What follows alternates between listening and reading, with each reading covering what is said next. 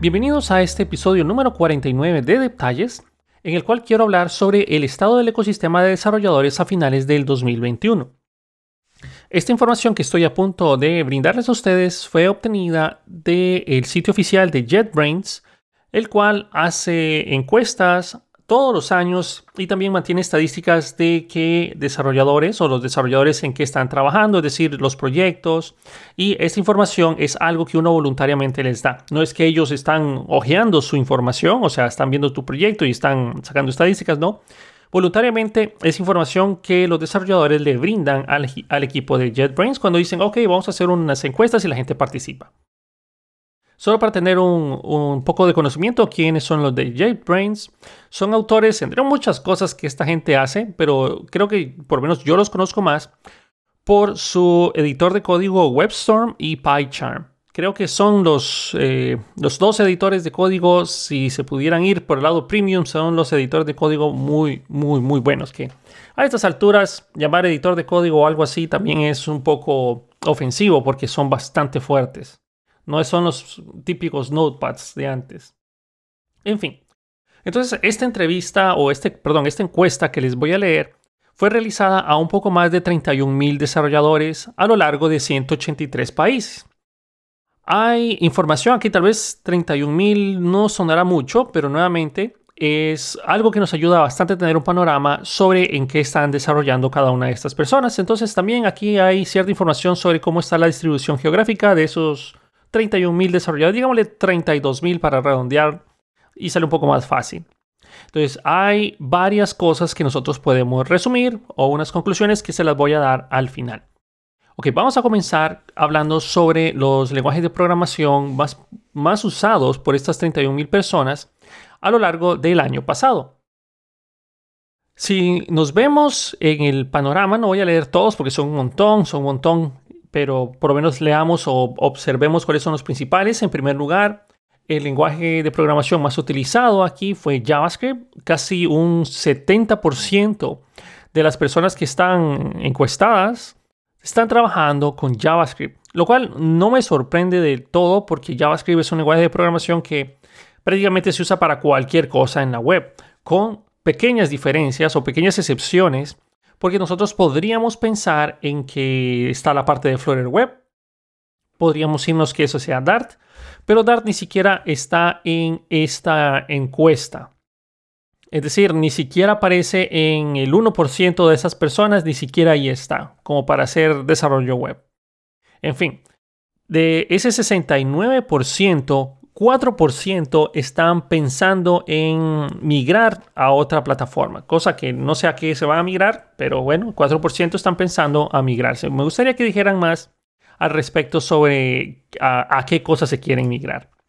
Luego otro lenguaje es HTML y CSS, el 60% también está involucrado al respecto, 60% de esos 32 mil personas, lo cual tampoco me sorprende y tiene sentido porque la mayor parte de las personas que están desarrollando en JavaScript por el lado del frontend tienen que estar involucrados en algo relacionado a HTML y CSS, es casi que obvio.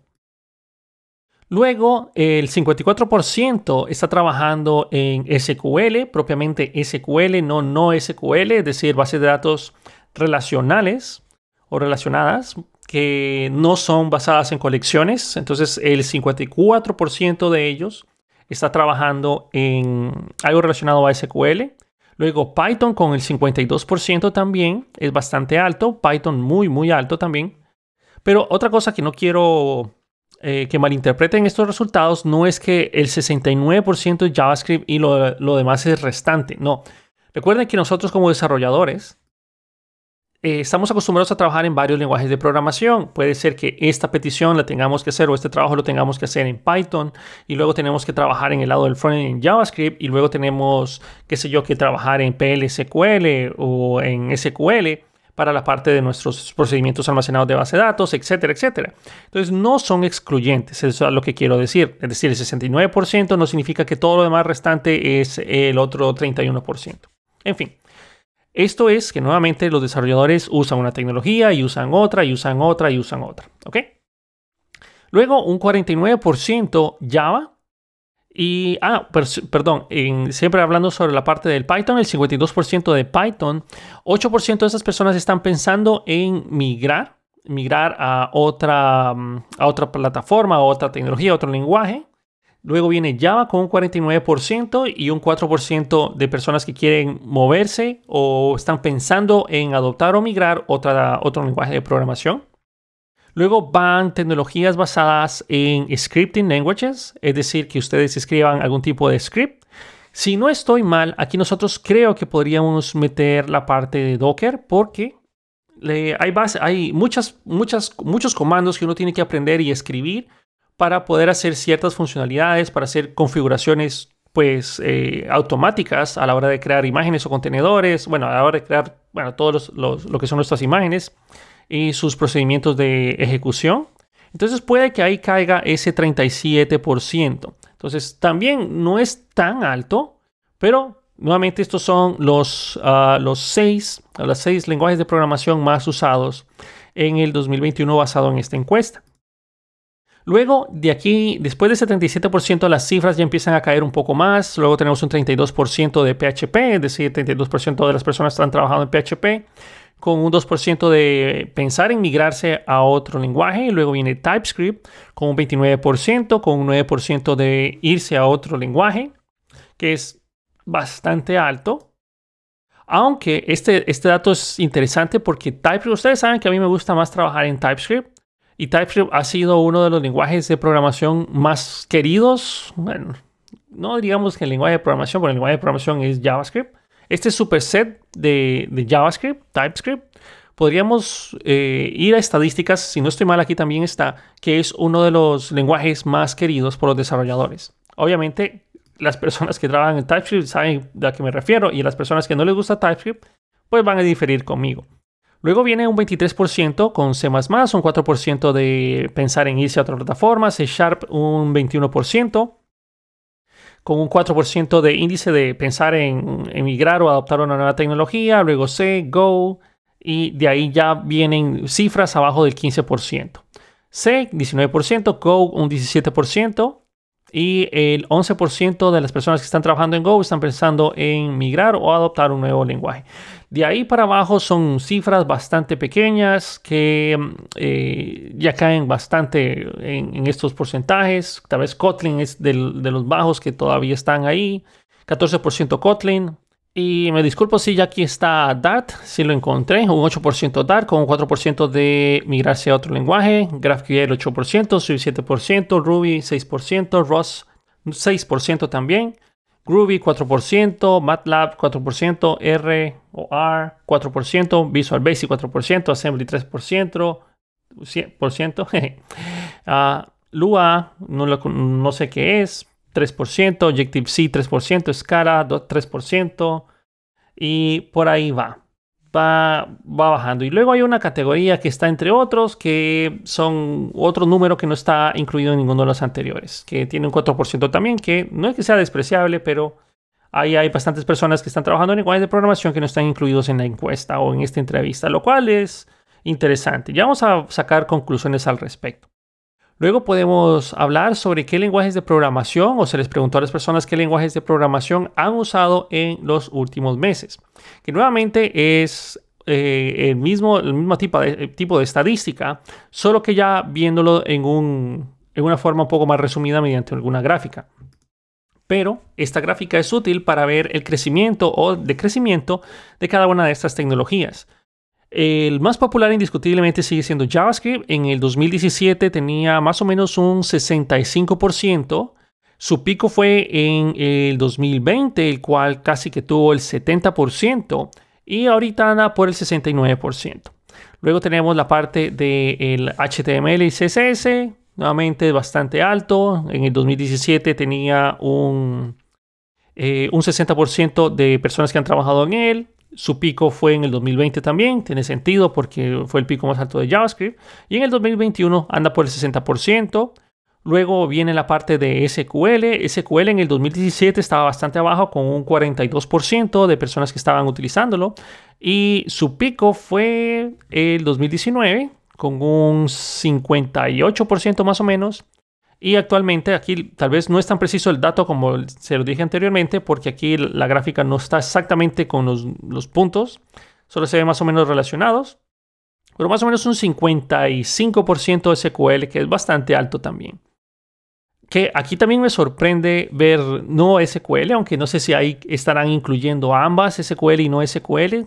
Sería interesante ver ese dato, que hubieran hecho esa separación, porque hay veces que a mí me gustaría saber exactamente cuál es el estado, tal vez, simplemente sentarse y buscar un poco más de información sobre las bases de datos no relacionales. Estamos hablando de MongoDB, Firebase, me gustaría poder apreciar más estadísticas sobre su uso contra otras tecnologías relacionadas a bases de datos. Luego estamos hablando de Python, que Python ha venido desde abajo, un 30 y pico por ciento en el 2017 y actualmente ya anda por el 53 por ciento y su pico más alto fue en el 2020 con un 56% más o menos.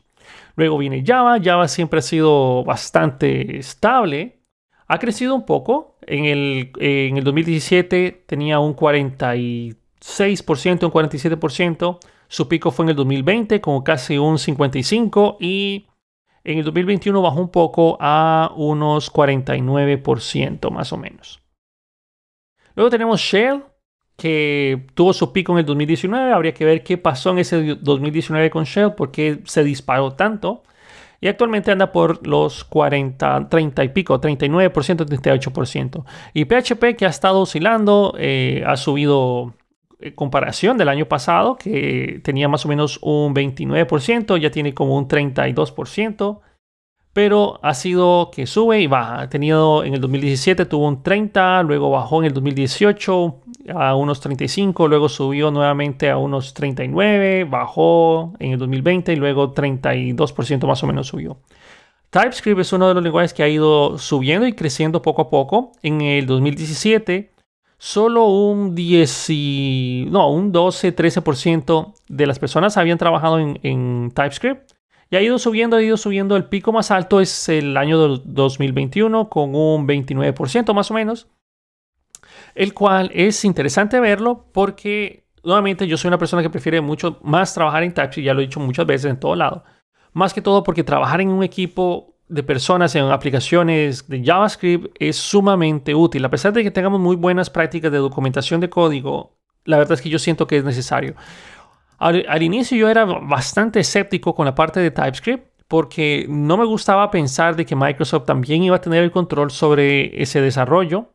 Pero la verdad es que el equipo de TypeScript ha estado haciendo un excelente trabajo ah, migrando o, aceptando las nuevas características del estándar de JavaScript, lo cual estoy bastante satisfecho con eso. Todavía hay ciertos aspectos de TypeScript que no me gustan, pero es bastante interesante ver que está creciendo y me alegro mucho de ver que esté creciendo TypeScript.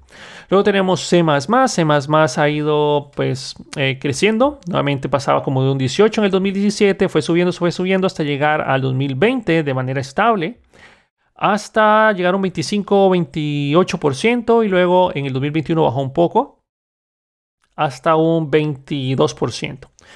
Luego tenemos C Sharp. C Sharp fue creciendo establemente hasta el 2019 de un 20% a un 25% y se ha ido, ha ido bajando su uso hasta tener un 21% actualmente. Luego tenemos C. C no creció mucho en el 2017 estaba más o menos en un 18%. Su pico más alto de C fue en el 2020 con un 22% y ahorita cayó nuevamente a un 19-18%. Luego tenemos Go. Go pasó de un 10% o menos de 10% y fue creciendo, fue creciendo, ha ido creciendo establemente hasta el 2021 con un 18% más o menos. Lo mismo ha pasado con Kotlin. Kotlin empezó en el 2017 con un 5% o un 3%. Fue creciendo y su pico llegó al 2020, en el cual tuvo un 18% bastante alto. Y luego descendió un poco hasta el 15% en el año pasado. Luego tenemos Swift. Swift es una tecnología que ha oscilado en el 2017 Estábamos hablando de un 9%, luego su pico más alto fue en el 2019 con un 13% y luego ha ido descendiendo hasta el 2021 hasta llegar a unos em, como 7-8% se ve aquí. Nuevamente Swift es un lenguaje de programación que pues prácticamente solo se utiliza para trabajar y crear aplicaciones directamente para iOS y Mac, el cual también ya tiene muchas competencias por los cuales las personas prefieren trabajar en lenguajes de programación que generen múltiples plataformas, no una sola plataforma específica. También esa es una de las razones por las cuales JavaScript y HTML es tan alto, porque las personas prefieren desarrollar aplicaciones que funcionen bien en todas las plataformas, no necesariamente solo, no solo Windows, no solo Mac, no solo Linux, no solo plataformas como teléfonos. O sea, quieren algo que funcione un poco más, bueno, llegar a todos los dispositivos posibles. Y luego se les, entrevistó a las personas que cuál es el lenguaje primario de su lenguaje de programación. Este sí ya es excluyente. 39% dijo que JavaScript, 32% dijo que Java, 29% dijo que Python, 24% dijo HTML, CSS, 22% PHP, perdón, 18% SQL. Nuevamente me gustaría tener la separación de SQL y no SQL. 13% TypeScript, 12% C Sharp, 11% C++, 8% Go, 7% Kotlin.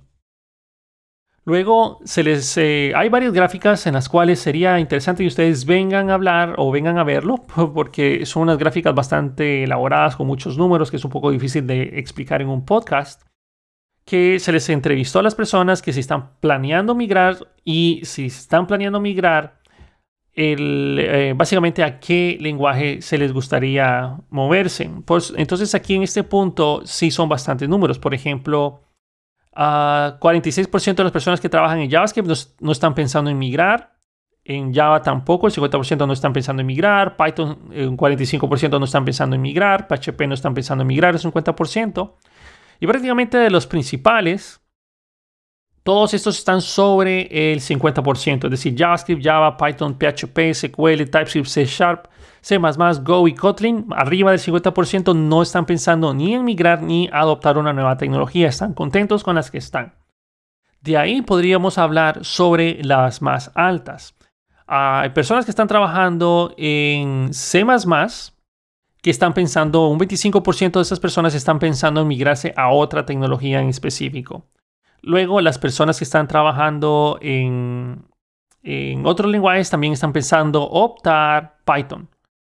También eh, hay una, categoría aquí de others, es decir, otras personas que no están incluidas en esas categorías. También muchas personas de esas 25% también están pensando en moverse a C++. Bien interesantes esos datos. Luego las personas que están trabajando en Rust el 17% pretenden o les gustaría adoptar trabajar en Go, también es otro dato importante. Luego, otras informaciones estadísticas útiles que eh, se les entrevistó a las personas en qué sistema operativo están trabajando o cuáles son sus ambientes de desarrollo. 61% está hablando de Windows, 67, perdón, 47% Linux, 44% Mac OS X y el 1% en otro tipo de sistema operativo. Nuevamente recuerden que estos no son datos excluyentes, no quiere decir que de ese 61% que tiene Windows, lo demás se distribuye en Linux y Mac OS X. Las personas trabajan en diferentes sistemas operativos. Puede que ustedes tengan todo su backend en la nube, que se traduce casi que esté en Linux, o puede ser que ustedes tengan su data center, que también usualmente los data centers están trabajando en Linux por razones de seguridad. Pero también hay muchas razones por las cuales los, mismos desarrolladores pueden estar involucrados en uno o en otro. Pero bueno, 61% es Windows, 47% Linux, 44% Mac OS X, que de hecho ha crecido bastante Mac. Creo que hace unos años era como del 20%. Luego estamos hablando sobre que si trabajan en Windows Subsystem for Linux, que tal vez solo para tener un preámbulo de lo que es eh, WS es, o WSL, es una capa de compatibilidad para ejecutar ciertos binarios de Linux de forma nativa en Windows 10, Windows 11, Windows Server 2019. Entonces es una tecnología que también se basa en eh, usando características de Hyper-V. Entonces, básicamente de, de todos los desarrolladores entrevistados, el 65% nunca lo han usado. El 21% trabaja con ciertas características de WSL, 17% lo utilizan en proyectos, 14% corren todas sus aplicaciones en WSL y cae una característica de 2% de otro que no sé qué se referirá a eso. Luego hablamos sobre para qué plataforma ustedes están desarrollando, es decir, eh, desktop, móvil, server, cloud, etc. Entonces, Estamos hablando del 71%. Recuerden que no es, e-, este dato no es excluyente. El anterior sí era excluyente. este no. ¿Qué plataforma están desarrollando? 71% web backend, 51%, perdón, 58% web frontend. Y también tiene sentido esto. Bueno, en realidad no. Me parecería a mí que web frontend debería estar un poco más alto. Pero, pero, recuerden, la mayor parte de las personas que trabajan en frontend, tal vez es un poco exagerado decir la mayor parte porque no tengo el dato estadístico, pero por lo menos la mayoría de las personas que yo conozco que trabajan en frontend son full stack. Es decir, también tienen que trabajar en el backend. Pero bueno, es interesante ver que el 71% de los entrevistados trabajan directamente en web backend. 58% web frontend, 32% desktop, 30% mobile, 28%, eh, perdón, 26% que va directamente a infraestructura o servidores, 17% cloud y por ahí abajo van otros números, por ejemplo, que ya son bastante pequeños, eh, tenemos el 2% WebAssembly, 1% para consolas, Xbox, PlayStation, Nintendo, etc. Y 1% de otras que sería interesante ver que, a qué se está refiriendo ahí. Luego se les preguntó qué tipo de software desarrollan. Esto también incluye aplicaciones, el lenguaje de programación o si es para mm, eh, fines profesionales, fines personales. Entonces el 61% están hablando de que ellos desarrollan websites o sitios web que ese es el tipo de software que están desarrollando. 39% utilidades, 29% algo relacionado a base de, base de datos o data storage. Luego tenemos 24% de system software. Luego 21% de, las personas trabajan creando librerías o frameworks. Luego tenemos 19% IT, infraestructura de IT. Luego 16% finanzas, 16% business intelligence, data science, machine learning, que todo eso está en esa misma categoría. 14% programming tools o herramientas para desarrollo, 11% entertainment y 9% juegos. También se les entrevistó a las personas en qué áreas están involucrados ellos el 93% está involucrado en algún tipo de codificación y programación. Bueno, tiene sentido. Si están utilizando alguna tecnología de JetBrains, usualmente son desarrolladores y tiene sentido que sea el 93%.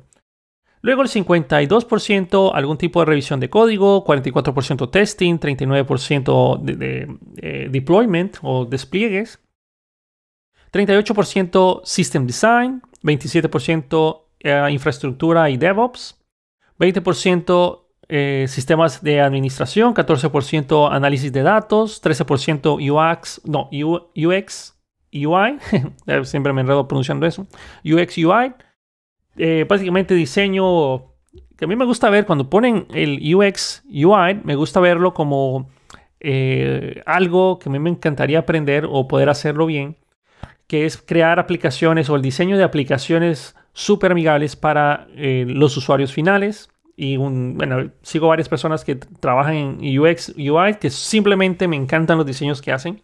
Algún día me gustaría poder trabajar con personas así, poder hacer una aplicación en conjunto, eso sería genial, pero ¿con qué tiempo? en fin, 12% Technical Writing, que no sé en qué, categoría caerá esto en, en cuanto a, a, el uso de JetBrains, pero bueno, Luego eh, se puede ver desglosado ese, esos mismos porcentajes en diferentes lenguajes de programación que podría ser que les interese. Nuevamente pueden ir a JetBrains y busquen las estadísticas de finales del año 2021. Hay mucha información relacionada sobre esa estadística que les acabo de mencionar. Y también acá se habla sobre los países de las personas entrevistadas, que puede ser de su interés el, de la gente que se entrevistó, que de hecho esto debería ser excluyente, pero nuevamente recuerden que muchas de estas personas trabajan en múltiples lenguajes de programación. Por ejemplo, se puede ver que en África, porque es una tabla bastante grande, África, Middle East y Asia Central, el 47% trabaja en JavaScript, donde el menor en, en, África, Middle East y Central Asia, el menor porcentaje de desarrolladores de Kotlin. Hmm. Interesante. Luego tenemos Argentina, que un 50% trabajan en JavaScript y el dato o el lenguaje de programación menos usado en Argentina de los entrevistados es Go y Kotlin. Interesante. Ah, bueno, también está C. Ahora, no voy a leerlos todos porque son un montón, pero mejor me enfoco en ciertos países interesantes. Por ejemplo, Brasil, nuevamente, JavaScript el 50%, y donde el menor por ciento o el menor porcentaje de uso en Brasil es Go. Luego tenemos Canadá, o en Canadá uno de los lenguajes más utilizados es JavaScript, nuevamente con un 41%, y el menos utilizado en Canadá es Go, un 5%, China, que es interesante siempre ver en qué están trabajando estas personas. Eh, Java, 47% es el más fuerte, y el menos popular en China es Kotlin. Mm, interesante. Luego vamos a ver a Alemania, el 47% es en JavaScript y el, perdón, en Alemania es el 30%, 32% JavaScript, que también está empatado con PHP, 32%, y eh, la tecnología menos utilizada en Alemania es Go, interesante. Luego tenemos, vamos a ver, están agrupados, está agrupado América Latina en uno solo, nunca me ha gustado esto, porque América Latina son, somos un montón de países. Pero antes de leer América Latina, está separado México. México tiene el 52% en JavaScript y el lenguaje menos utilizado en México es Go. Interesante ver eso. Luego viene ahora sí América Latina. 50% es JavaScript, es el lenguaje más, más popular de América Latina. Y el menor o el menos utilizado es Go. Interesante. Pero Go está creciendo poco a poco o sea, está creciendo de paso seguro. Vamos a ver en los próximos años cómo va, cómo sería esta estadística el próximo año. Luego tenemos España, que es otro país interesante de ver acá. En España el 46, 43% es JavaScript y el lenguaje menos utilizado en JavaScript es, perdón, el, menos, el lenguaje de programación utilizado en España es C++, con 4%, interesante. Y nuevamente luego le sigue Go con un 5%. Y ahí ustedes pueden sacar más datos. Tal vez el último para aterrizar, que intencionalmente dejé de últimos Estados Unidos. En Estados Unidos el 40% es JavaScript y el lenguaje de programación menos utilizado es Kotlin con un 6%. Go un 7%. El segundo más fuerte en los Estados Unidos es Python, por si acaso les interesa eso. De hecho, em, aparte de JavaScript, aparte de JavaScript, que es el lenguaje más fuerte que está actualmente en estos países, tenemos en China un, 46, un 47% en Java, que esto ya se los había mencionado. Luego tenemos PHP en, en Francia, tiene un 43%, que es un dato bastante alto. Luego tenemos en India Python un 44%, un 53% en Corea del Sur, esto es Java. Y otro dato alto en Turquía, 34% es C Sharp. Bastante, bastante interesante. Eh, luego también hay información estadística separada por hombres y mujeres, que la verdad es que no, me interesa tanto hacer esa comparativa. Sabemos, desafortunadamente sabemos que hay menos mujeres involucradas en el área de TI, por lo cual los números son bastante, bastante bajos comparados con los, la, parte, la contraparte de hombres.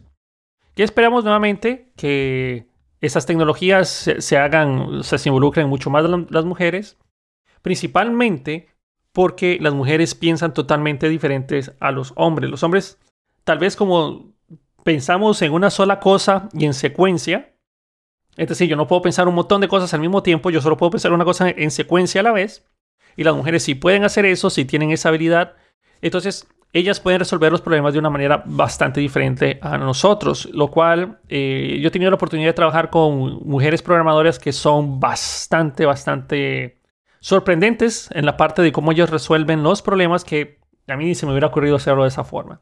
En fin, y ahí ustedes también vienen con diferentes, bueno, tienen diferentes gráficas relacionadas a la distribución por género en los países y lo demás que no me interesa tanto.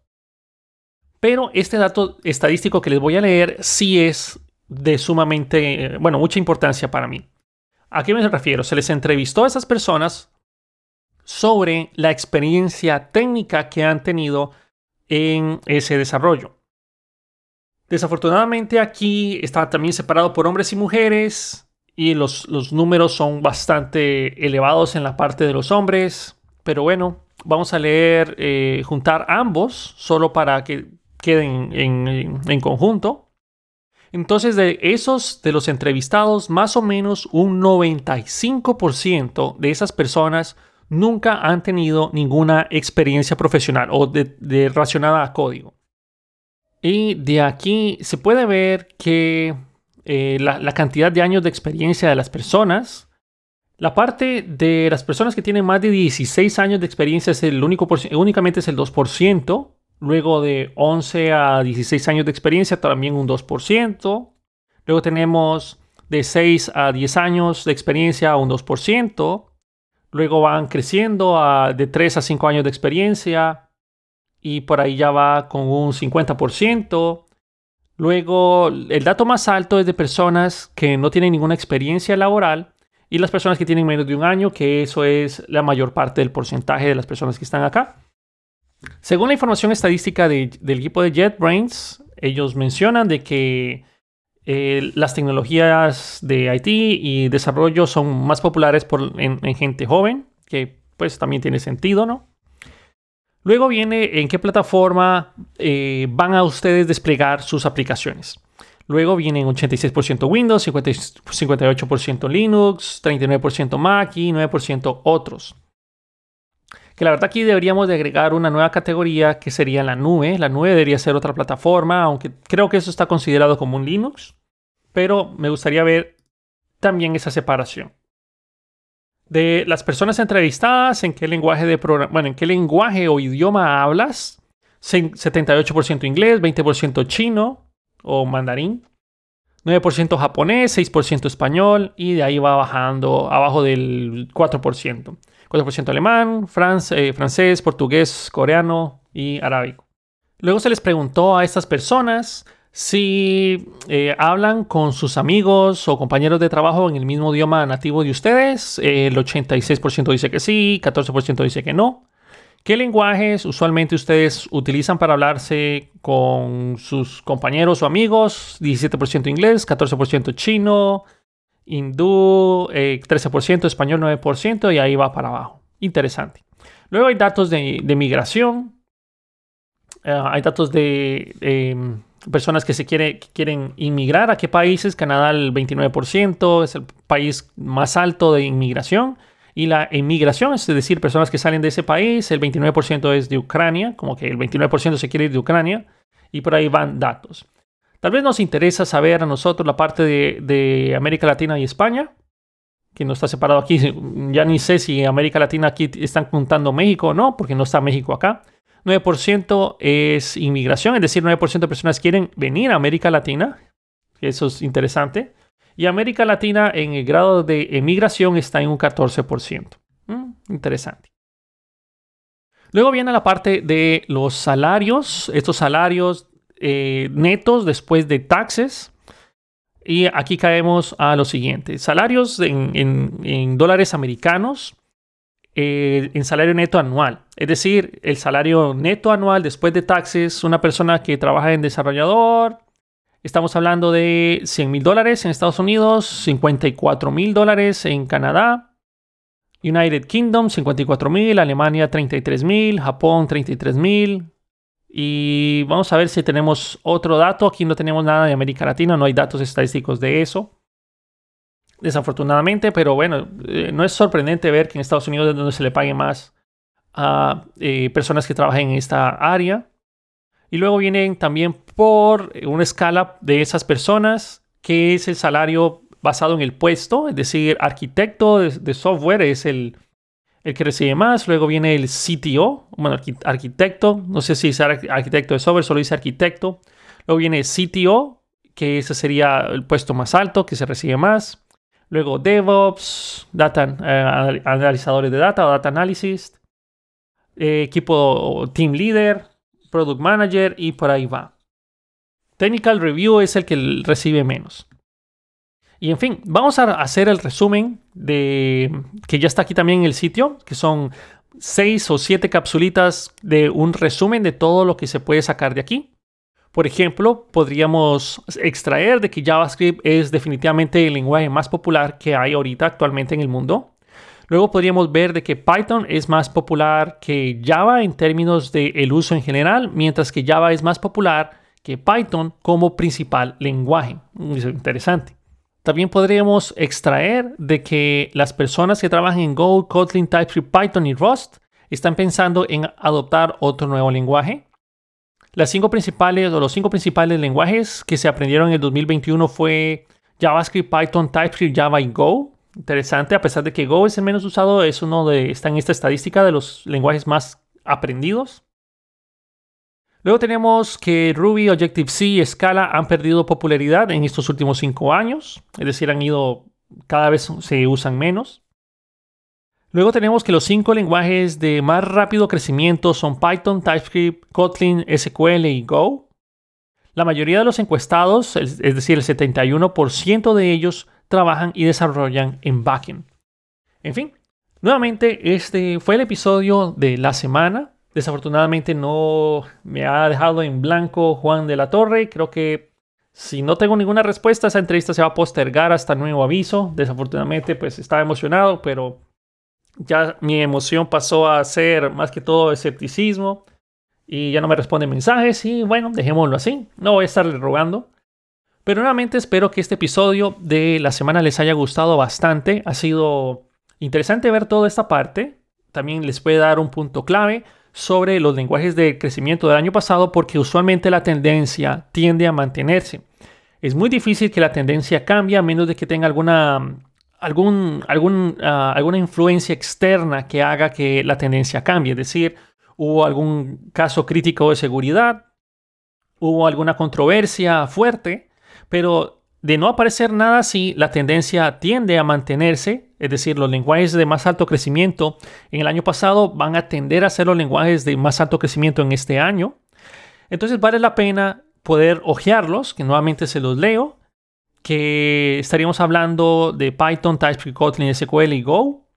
También los lenguajes de programación más aprendidos del 2021, JavaScript, Python, TypeScript, Java y Go, que no por nada son, son casi los mismos. Y bueno, esto fue todo, espero que les haya gustado y si no, pues ni modo, ya, ya llegaron hasta este punto, ya lo escucharon completamente.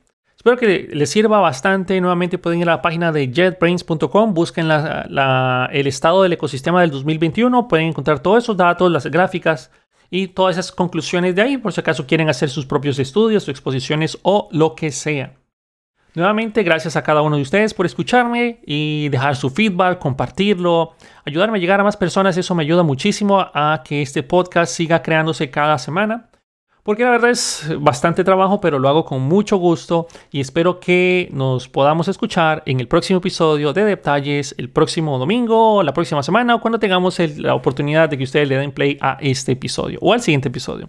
Cuídense mucho, éxitos y nos vemos en el próximo episodio de Detalles.